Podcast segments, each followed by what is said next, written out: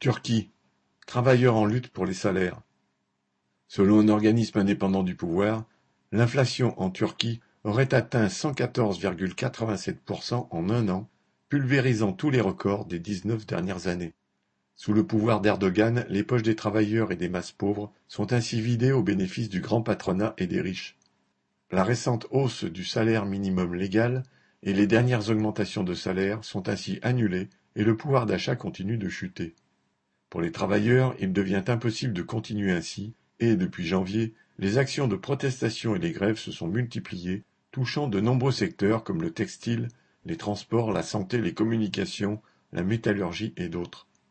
Les protestations contre le montant des factures d'électricité et de gaz ont également commencé à se propager de ville en ville.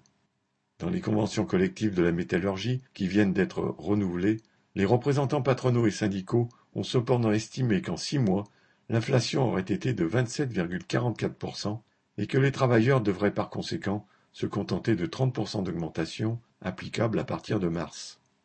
Cela revient à entériner la baisse du pouvoir d'achat. Heureusement, il n'est pas dit que ce front commun établi entre le patronat et les grandes centrales syndicales suffise à arrêter la vague de revendications ouvrières. Extrait de Sinif Mukadelesi, Turquie UCI.